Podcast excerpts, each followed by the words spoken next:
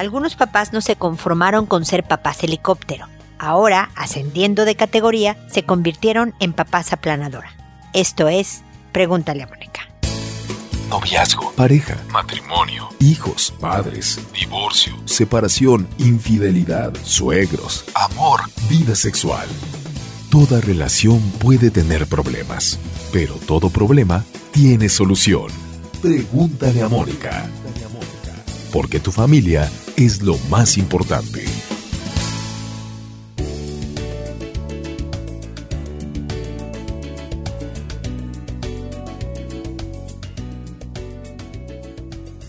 Bienvenidos amigos una vez más a Pregúntale a Mónica. Soy Mónica Bulnes de Lara. Como siempre, feliz de encontrarme con ustedes en este espacio en que se me oye un poco agripada. Nada serio.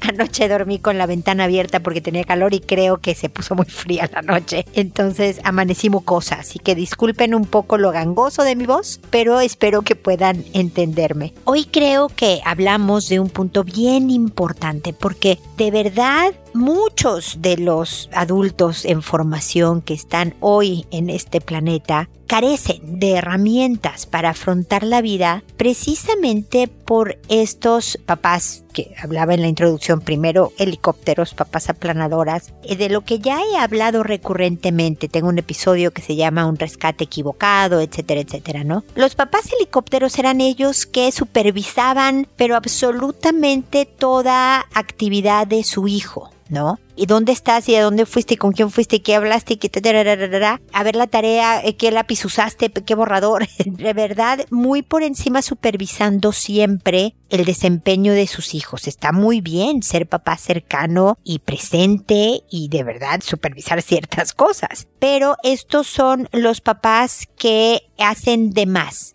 que el hijo de 32 años va a salir de la casa y todavía le decimos, te traje tu suéter, hijito, para que no te dé frío, ¿no? Es un poco un grado, digamos, de sobreprotección en lo que es la crianza de los hijos. Por otro lado, ahora están los que se llaman los papás aplanadoras los papás que aplanan precisamente el camino de sus hijos para que no haya ningún eh, protuberancia, bachecito, hoyo en el que puedan caer, facilitarles la existencia de tal manera que no tengan inconvenientes. Estaba viendo unas noticias americanas y estaban hablando de este tipo de papás. Entonces, en las noticias verdaderamente de no sé qué ciudad americana, salió que a una niña a una, pues sí, primero era niña y luego fue adolescente y luego fue mujer, no le gustaban las salsas en su comida. No le gustaba el catsup, no le gustaba la mostaza, la mayonesa, cualquier puré de tomate que hubiera, nada de salsas. Entonces sus papás dedicaron su vida, entre otras cosas por supuesto, a quitarle toda posibilidad de salsas. ¿no? De asegurarse que no tuviera su hamburguesa ningún tipo de mostaza, catsup, nada, para que la niña no sufriera cuando iba a casas de amiguitos.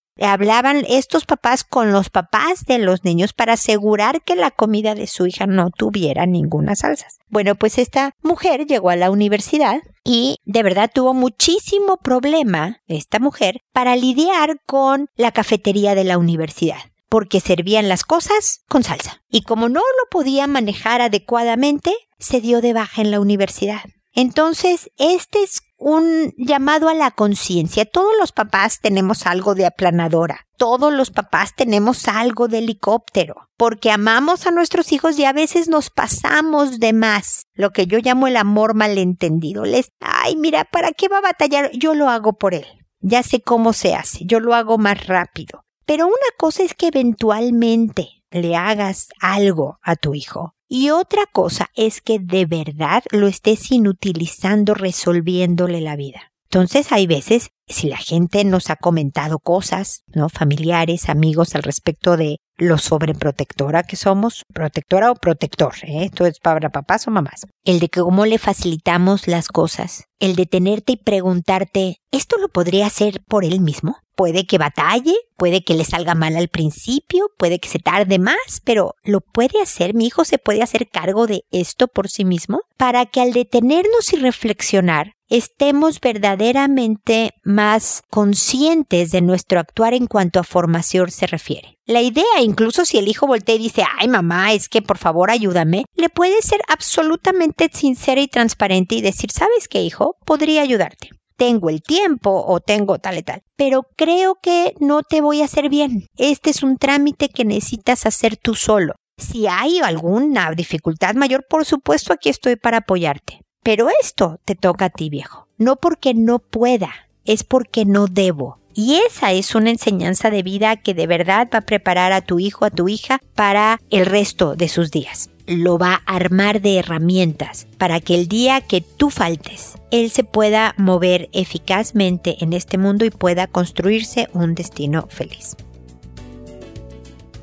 Con esto termino mi comentario inicial. Ahora me dispongo a responder sus consultas, que como saben lo hago por orden de llegada que a todo mundo le cambio el nombre, saco los nombres de, de internet, voy por orden alfabético para que no pueda ser identificado a pesar de que siendo un programa internacional por estar en Internet me llegan consultas de muchos países, incluso de los que no son típicamente de habla hispana, porque pues siempre hay algún latino o algo así viviendo en un país que no se habla español como primera lengua. Pero aún así cambio los nombres. Me tardo un poco y ahora estoy particularmente atrasada. Voy a tratar de grabar, la semana pasada no pude, voy a tratar de grabar un segundo programa esta semana porque durante marzo dejé de grabar unos programas. Desafortunadamente mi mamá falleció y tres semanas del mes de marzo no grabé episodios de Pregúntale a Mónica. ¿Y qué más? Eh, lo hago por, ah, lo hago por audio y no por correo porque así le llegamos a más gente. Si te contesto el correo que me enviaste, persona que me consultaste, pues solo te contesto a ti. Este audio tengo la fortuna de que es escuchado por miles. Gracias por su preferencia. Siempre estaré asombrada y agradecida por su atención e interés en mi programa. Y entonces creo que podemos alcanzar a más personas. De lo que sus casos alimentan, por eso se llama Pregúntale a Mónica este programa, sus casos alimentan los temas por los que pasamos todos, algo que nos pasa como papás, como parejas, como personas es que, sobre todo cuando enfrentamos un problema, nos sentimos solos. A mí solamente me está pasando esto. Y escuchar que alguien más la ha pasado por ahí y que a lo mejor hizo una estrategia determinada o, o yo puedo dar una sugerencia al responderle a esta persona, pues sí alcanzamos a más gente y esa es la intención. Creo que ya dije todo el preámbulo y el día de hoy voy a empezar con Caitlin. Este es el nombre que espero estar pronunciando bien, que saqué, como les digo, de internet. Caitlin nos dice, Mónica, mi hijo de 20 años tiene novia desde hace poco más de dos meses. Es su primer novia. A mí me encanta. Creo que obviamente era algo que debía ocurrir. La niña es muy tierna y amorosa, pero peleo mucho con él por los límites. Estoy pensando todo el tiempo que están teniendo sexo. No sé qué límites está bien o cuáles exagero. Él ve como súper normal que estén acostados en su pieza, que se quede a dormir en la casa y él en la suya, etc. Estoy desesperada. No sé si estoy bien o si le estoy haciendo mal. No sé qué límites poner. ¿Qué está bien que permita y qué no debo permitir? Como dato, siempre he tenido muy buena comunicación con mi hijo. Hablamos de todo, tenemos mucha confianza, pero siempre hemos chocado acerca de nuestros pensamientos y discutimos mucho, pero también nos amamos y siempre he sido, he sido una mamá muy cariñosa. Mil gracias, Mónica, por tu orientación y consejos. Cariños. A ver, mi querida Caitlin, siempre que hay algo nuevo en la familia, como la primer novia, aunque tuviera 14 o tenga 20, o, siempre hay, hay cambios de los cuales no estamos acostumbrados y se vale con los hijos decir, mira hijo, esto va a ser ensayo y error. En unas me voy a equivocar y en otras le voy a atinar muy bien, ¿ok? Estoy tratando de hacer lo mejor para ti. Entonces te voy a, quisiera poner sobre la mesa temas claros de los cuales hablar, ¿no? Porque lo que es una certeza, Caitlin, es que le permitas o no dormir a la novia en tu casa, en habitaciones separadas, por supuesto, o él duerme en la casa de la novia. Eso no quiere decir que están a salvo de tener sexo, ¿no? Tener relaciones lo pueden hacer en cualquier lado, a cualquier hora cosas específicas no promueven que lo haya o no limitan que lo, lo haya, ¿ok? Lo que sí es importante que tu hijo sepa ahora a los 20 y debió de saberlo a los 15 y tal y tal, es que tus reglas de la casa persisten y que por lo tanto, por más anticuadas, obsoletas le parezcan a tu hijo, son las reglas de tu casa. Y mientras él vive en tu casa, o sea, un hijo subvencionado, como yo digo, ¿no? De que todavía lo mantienes, pues le vas a agradecer que entienda que pues hay que someterse a estas reglas, que son una lata para él que piensa de otra manera. De acuerdo, hijo, entiendo que para ti esto te parece, o sea, sé bien empática, Kathleen, ese es mi, mi mensaje, ¿no? De decir, ya sé, hijo, pero así es la vida. Bienvenido a tu infierno, ¿ok? Y pon las reglas que a ti te tranquilicen. Por ejemplo, pudiera dormir eventualmente la jovencita en tu casa por alguna circunstancia práctica, no como algo regular, pero por lo menos desde mi punto de vista, el de Mónica Bulnes, no deben de dormir en la misma cama. Son jóvenes adultos que para tomar decisiones de adultos se requiere tener una vida adulta. Como vida adulta yo también entiendo inclusive el pagar mi gas, mi agua, mi, ¿no? O sea, el que yo hijo promueva, yo, la mamá de esta casa, promueva el que tú tengas relaciones con tu novia, actuando como adulto, cuando todavía te pago el dentista, entonces es para mí una incongruencia. Entonces entiendo que tengas novia, Entiendo que tienes que ser bien responsable porque independientemente que tú le digas no duermen en mi casa, eh, no tengas sexo, todo lo que tú quieras, le tienes que dar toda la conversación del cuidado de su cuerpo que tiene que tener, de que el preservativo, el condón, no es suficiente para evitar contagios de las enfermedades de transmisión sexual. Para unas cosas, el preservativo es más eficiente que para otras. Por ejemplo, el preservativo es eficiente en un 85% para evitar el contagio de SIDA. 85%, no 100, ¿eh? pero es muy alto. Tal vez ahora haya subido un poco más este porcentaje por la ciencia, lo que tú quieras, pero no es el 100%. Y hay otras enfermedades como el herpes genital, por ejemplo, entre otras, en donde el preservativo no sirve para nada en protección a ese contagio. Por lo tanto, no solo es usar preservativo para tener relaciones sexuales, pero sino también estar al pendiente de cualquier cambio físico de ella, de él. Ella tiene que tener sus regulares, si ya empezó una actividad sexual, regulares chequeos médicos. Él, si ve, por ejemplo, alguna ampolla, algún tipo de irritación en sus genitales, inmediatamente tiene que ir con el urólogo para ser tratado y prevenir consecuencias más serias de salud pero sigo asumiendo, hijo, y puedes terminar esto, ¿eh? Sigo asumiendo que no estás teniendo relaciones. Porque, pues, no, con un poco ya ahorita tendrás más de dos meses de novio, tu, tu hijo, ¿no? Es poco tiempo para tomar decisiones tan rápidas. Tengo por ahí un programa también en donde hablo del por qué conviene aplazar las relaciones sexuales. Y si, bueno, puedes hablarlo directamente con él, puedes ponerlo a escuchar el episodio, por lo menos la introducción, y luego platicarlo juntos. Pueden manejarlo de diferentes maneras. Pero yo creo que seguir dándole estructura a tu hijo del por qué para ti es importante ciertas reglas de la casa es muy válido. A pesar de que es un hombre adulto, todavía depende de ti, Kathleen y por lo tanto, y vive en tu casa, por lo tanto, es en tu casa las reglas. Si no sé por qué estarán eh, acostados en la habitación de, de tu hijo, por ejemplo, pero puedes perfectamente decirles, mira hijo, la verdad es que a mí eso no me gusta, me inquieta, prefiero que se vengan a, la salita, tal y tal y tal, eh, dale las razones. No necesariamente, repito, tiene que estar contigo, de acuerdo contigo, Kaitlyn y puedes ser tú bien empática al respecto. Yo sé que no estás de acuerdo, viejo. Pero esta es la exagerada, ridícula de tu madre, así que por favor a partir de hoy yo sé que no era tema, ahora sí hay tema. Entonces, esta no, esta sí, esta hasta esta hora y con apertura y empatía creo que puedes todavía enseñarle muchas, muchas cosas útiles a tu hijo sobre relaciones de pareja, porque lo que tú quieres, y díselo, es que dure con esta niña, que lleve una buena y sana relación, que, que todo sea motivo de felicidad y no de preocupaciones y discusiones, ¿ok?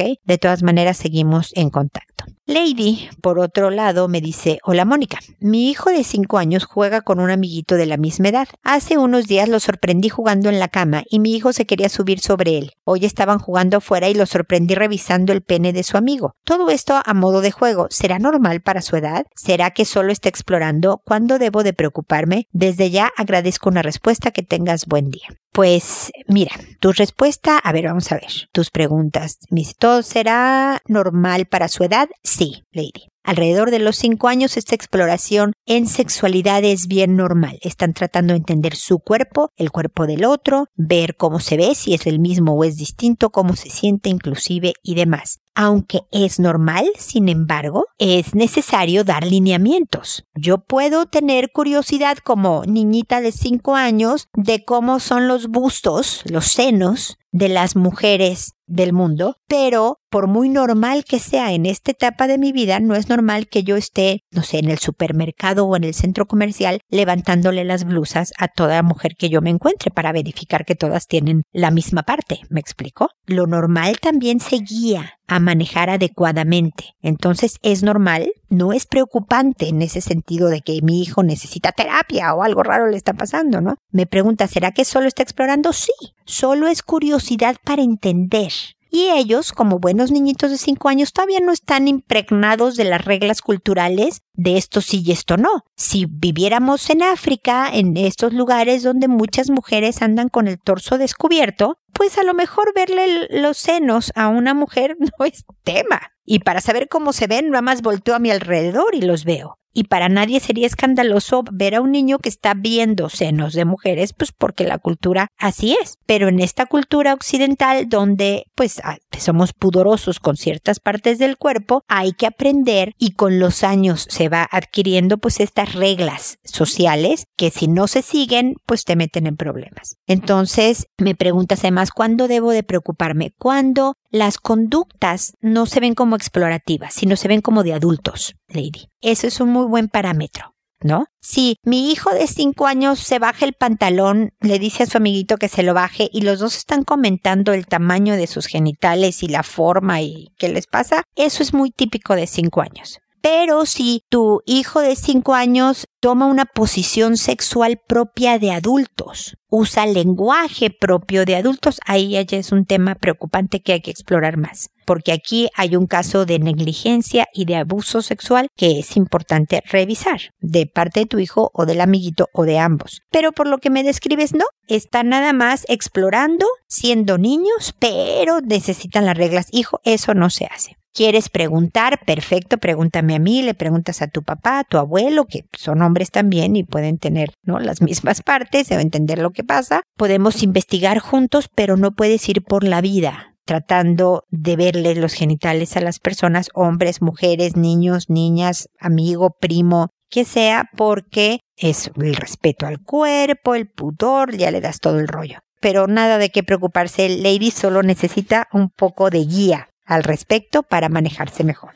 Mabel me dice, buenas, necesito que me oriente de conducta y crecimiento del desarrollo de mi hijo y cómo manejarlo. Sas Mabel, bien los datos que me mandaste en el correo, ahorita voy a abrir el expediente, pero que tu hijo está en la pubertad de 11 años o ya está adolescente de 13. Y realmente creo que es importante, sea que esté en la pubertad o en la adolescencia, o en cualquier etapa, de hecho, entender en qué etapa de desarrollo está mi hijo y cuáles son las características de cada una porque, por ejemplo, en la pubertad, que empieza a los nueve, pues ya se activaron, las hormonas empiezan a despertar para llevar a este jovencito o jovencita rumbo a la adolescencia. Entonces, a los nueve años ya vemos cómo el niño levanta los ojos al cielo cuando le pides que haga algo, empieza a quejarse de por qué me pides a mí, qué horror. Ah, ah, ah. Se empieza a poner pesadito, pues.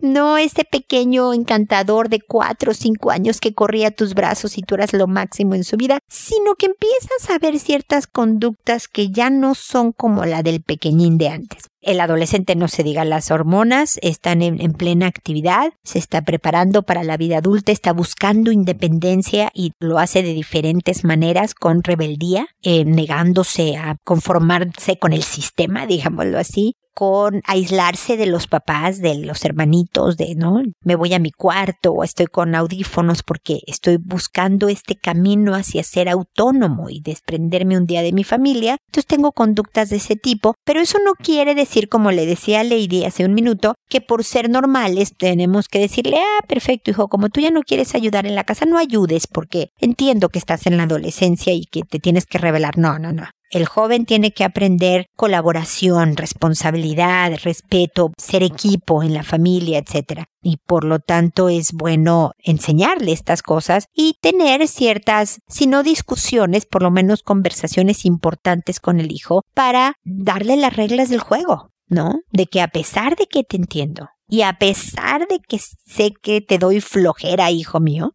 esto es lo que hay que hacer. Y entre más empática seas, Mabel, de entenderlo, de lo que le está pasando, sí, hijo, fíjate que yo ya tuve 13, yo ya tuve 22, yo ya tuve 34 y los que tengas, Mabel, ¿no? Eh, entonces entiendo, me acuerdo de ciertas cosas de esa época. Y sé que ahorita no te estoy simpatizando mucho, viejo, pero mira, es importante por esto y por eso. Y aunque no estés de acuerdo conmigo, en unas cosas vamos a poder llegar a estar de acuerdo. Y me vas a decir cosas en que yo diga, mira, sabes que en eso tienes razón, pero en otras no pero hay que seguir las reglas de la casa para seguir funcionando y bla, bla, bla. ¿Me explico, Mabel? La cosa es que tu pregunta de que me oriente conducta y crecimiento es muy amplia. Es todo un curso y, y, demás sobre educación de hijos, sobre desarrollo evolutivo, etcétera, etcétera. Y pues serían muchísimos programas los que tendría que ocuparme para responder eso en particular, pero te voy a dar la buena noticia, Mabel. En pregúntaleamónica.com o .cl, llegas al mismo sitio, y llegas a mi página y ahí están todos los episodios, los 1014, porque este que estás oyendo es el 1014. Yo tengo más de 13 años grabando episodios de Pregúntale a Mónica en donde hablo de pareja, de hijos, de desarrollo personal, de relaciones interpersonales en general, de cómo manejarse mejor, de inteligencia emocional, de todos estos temas de lo que es de lo que me estás preguntando, Mabel. Y los puedes escuchar sin ningún costo. Puedes escucharlos en Spotify y te suscribes a Pregúntale a Mónica. No tiene ningún costo escuchar Pregúntale a Mónica por Spotify. Lo que te cuesta es Spotify, eso sí, pero bueno, si no tuvieras, si ya tuvieras Spotify, lo puedes escuchar por ahí. También puedes escucharlo directamente de tu computadora o desde tu celular. Nada más que si no estás conectado al Wi-Fi, te puede costar escuchar Pregúntale a Mónica en tu celular, por ejemplo. Pero si desde tu computadora sin ningún costo hay un botoncito verde por ahí en cada episodio, descargas el episodio y lo subes a tu celular, puedes escuchar cuando y donde quieras Pregúntale a Mónica sin hacer uso de tus datos, sin hacer uso del Internet de tu celular. ¿Ok? Si estás conectado en un Wi-Fi, no importa, puedes escuchar Pregúntale a Mónica, que no, se te, no te cuesta a ti porque lo estás oyendo a través de Wi-Fi y no de tus datos. Así que ponte a escuchar poco a poco, pregúntale a Mónica. Incluso cuando el título creas que no viene al caso, vas a encontrar información, espero, en las respuestas que doy, porque como puedes ver son variadas, de diferentes temas, a eso me refiero con variados, puedas encontrar cosas que te ayuden a manejar mejor a tu hijo. De todas maneras, Mabel, si me quieres volver a escribir con algo más concreto, encantada de la vida, podemos estar en contacto. Voy a agradecer tu paciencia porque no contesto inmediatamente como puedes notar. Hoy en particular estoy más atrasada, recuerda, generalmente estoy más en orden, pero sí me puedo tardar de tres a cuatro semanas en responder. Pero siempre, siempre respondo, ¿ok? Así que espero que sigamos en contacto, Mabel. Nadia, por otro lado, me dice, hola, muy buenas noches. Le acabo de ver en la televisión. Mi caso es el siguiente. Tengo un hijo de dos años, el cual siempre lo he cuidado yo. Vivo con mi pareja y suegros. Ahora mi pareja se quedó sin trabajo y yo tuve que entrar a trabajar modo part-time, solo sábados y domingos, en donde queda a cargo de su papá y abuelos, los cuales se meten mucho en el cuidado del niño. Mi problema es que al ir a trabajar todo el día no lo veo y me siento culpable. Ahora él está cambiando su forma de ser y está muy porfiado. No hace caso y yo me pongo muy dura con él. Me da pena en el tiempo que lo veo tener que castigarlo. Estando el papá en casa se me ha complicado tenerle sus horarios y que no sea insolente aunque su única palabra es decir no. Igualmente está muy peleador, nos tira las cosas al suelo o nos pega manotazos. Yo no quiero que mi hijo sea agresivo y no sé qué hacer. No me gusta desautorizar al papá, aunque yo crea que está incorrecto cuando lo está retando, pero igual me cuesta mucho concordar con él porque mis suegros se meten y nos obligan a veces a hacer lo que ellos creen. Yo soy de carácter fuerte y no me gusta que me manden a cada rato, así que hago lo que creo que está mejor, pero llegan ellos y me contradicen. Quiero hacer lo mejor posible por mi hijo sin que él se vea afectado de alguna manera negativa. Mira, Nadia, Viviendo con diferentes gentes va a tener la influencia de diferentes estilos y gentes, ¿ok? Para bien y para mal. Unas cosas van a ser muy buenas y otras no tanto. Sí creo que es importante que sobre todo si son los papás de tu marido, eh, o tu pareja, perdón, le digas a tu pareja que nada más cuando tú estés haciendo algo, digamos, de, de educación de tu hijo, que te lleves a tu hijo a algún lugar privado, pues ellos no te sigan e intervengan porque para bien o para mal, también sé muy empática, puedes decirle a tus suegros, me voy a equivocar en algunas cosas, pero es parte de lo que un niño tiene que vivir con sus papás. Si viviéramos los tres juntos, mi pareja, mi hijo y yo, pues nos equivocaríamos y nadie vería nuestros errores. Bueno, aquí también necesitamos tener chance de, de equivocarnos, ¿no? A menos que sea algo que sea delito, ahí sí deténganos, ¿no? Pero si no, no es necesario. Creo que se vale esta conversación sobre todo si es avalada por tu pareja. Si no es posible, entonces de verdad cargas a tu hijo, porque todavía tiene dos añitos, te lo llevas a otra habitación y tratas de enseñarle ahí lo que le estás tratando de enseñar. Lo que me dices de que está terco, dando manotazos y tirando cosas al suelo, se llama tener dos años. En Estados Unidos incluso le llaman a esta etapa Terrible Two, los terribles dos porque se ponen muy desafiantes, empiezan a entender que son personitas independientes a nosotros y que pueden decir que no. Esa es una palabra que cuando la descubren se vuelve mágica. ¿Cómo? No tengo que ser como un robotito atrás de mis papás haciendo todo lo que me digan. Puedo decir que no. Y entonces lo explotan y lo usan para todo y es una lata, pero es parte de su desarrollo normal. Nuevamente, como ha sido la temática de este episodio, aunque sea normal, lo corriges. ¿Y cómo lo corriges? No siendo muy dura, nada más siendo muy firme. Por ejemplo, si está aventando algo, se lo quitas y lo pone donde no lo alcance. Y entonces se tira al suelo y hace una pataleta y escupe espuma por la boca, Nadia. Tú no lo volteas a ver, no le hablas, no lo, como si no lo escucharas. Y te quedas ahí para vigilar que no se pegue, que, que no rompa otra cosa. Si va a agarrar otra cosa para aventar, sin decir palabra, se lo quitas y lo pones fuera de su alcance. Si sigue tratando de agarrar cosas para aventar, lo cargas y lo llevas donde puede estar aislado. No sé si tenga todavía una cuna o algo donde no pueda hacer estas cosas.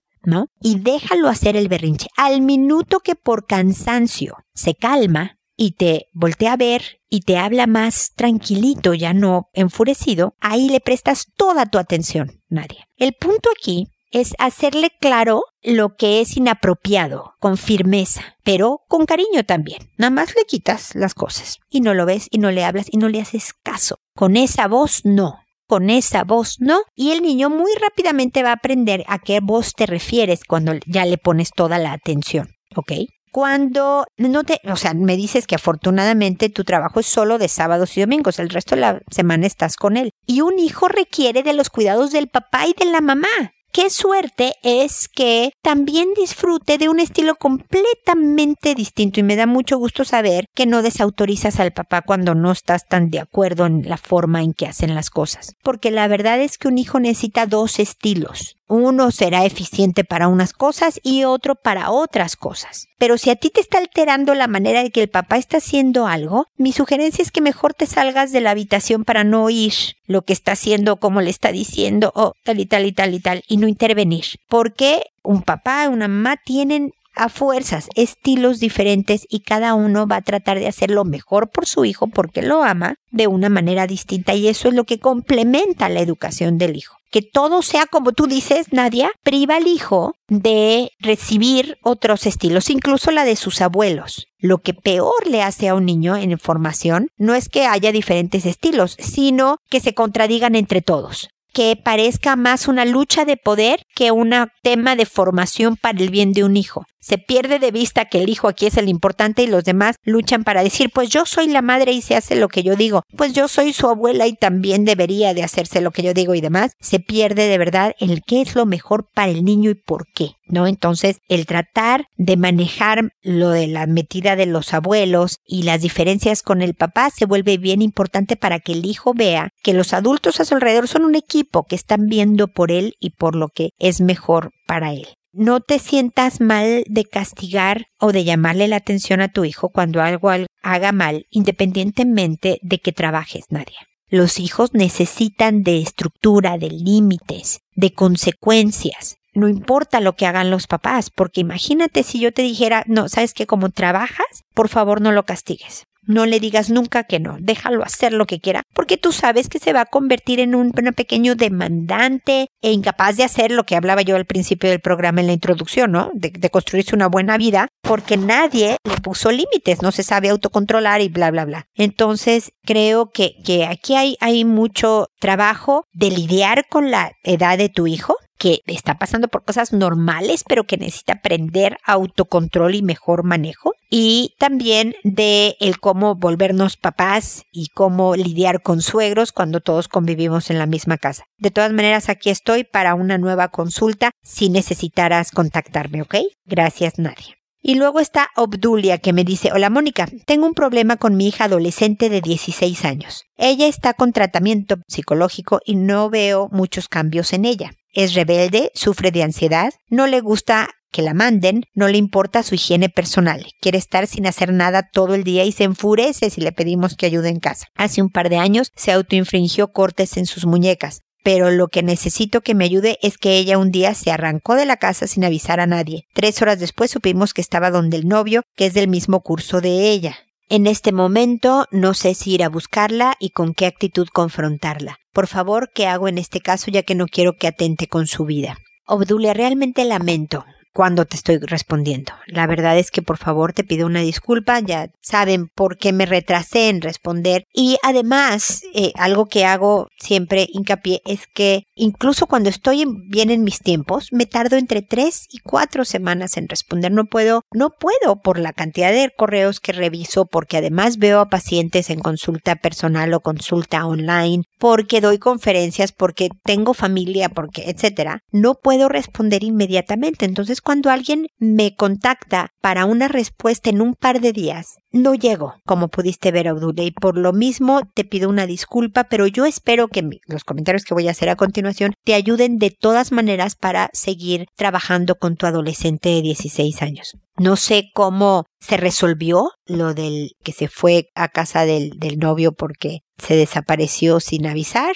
pero definitivamente aquí hay una combinación de, estrategia educativa de la casa con a lo mejor una condición particular de tu hija. No sé si tengas un diagnóstico, si está en tratamiento psicológico. Es posible que a lo mejor la psicóloga o el psicólogo con el que está no le esté sirviendo mucho. No cualquier psicólogo le sirve a cualquier persona. Hay gente que no hace clic no funciona, por muy buenísimo que sea el psicólogo, si no hago, hay química y si no hay una serie de condiciones, no va a funcionar la terapia. Entonces pueden considerar hacer un cambio si fuera necesario. Mi sugerencia, Obdulia, sería la de buscar algo más familiar. No solo que atendieran a tu adolescente de 16, que si tiene algún tipo de trastorno de personalidad, por lo que me dices de la higiene personal, del intento de suicidio cuando se trató de cortar sus muñecas, etcétera, etcétera, debe de tratar eso. Pero también los papás necesitan asesoría para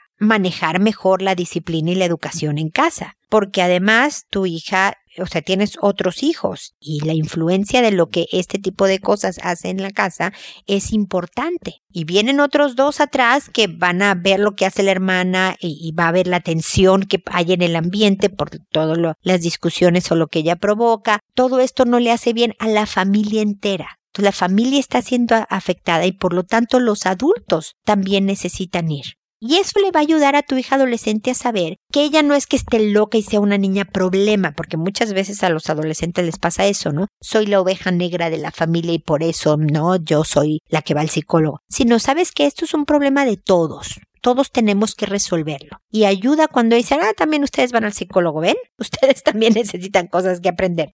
Ayuda a quitarle un poco esa presión a la joven. Pero definitivamente aquí hay algo importante que hay que atacar. No es normal que haya problemas de higiene en un adolescente de 16 años. No es normal, por supuesto, que, aunque fuera a los 14, se haya infringido cortes en sus muñecas. Esto habla de que hay temas emocionales importantes que tu hija necesita de constante tratamiento efectivo, no solo psicológico, sino también psiquiátrico con medicamentos pero también, Obdulia, el asesoramiento de ustedes, los papás, es fundamental. Así que por favor traten de buscarlo de manera que obtengan la ayuda que todos necesitan para poder manejar esta adolescencia particularmente difícil de tu hija, especialmente porque estás temerosa de que atente con su vida, por supuesto. De todas maneras, seguimos en contacto y espero también, amigos, que nos volvamos a encontrar en un episodio más de Pregúntale a Mónica. Y recuerda, siempre decide ser amable. Hasta pronto.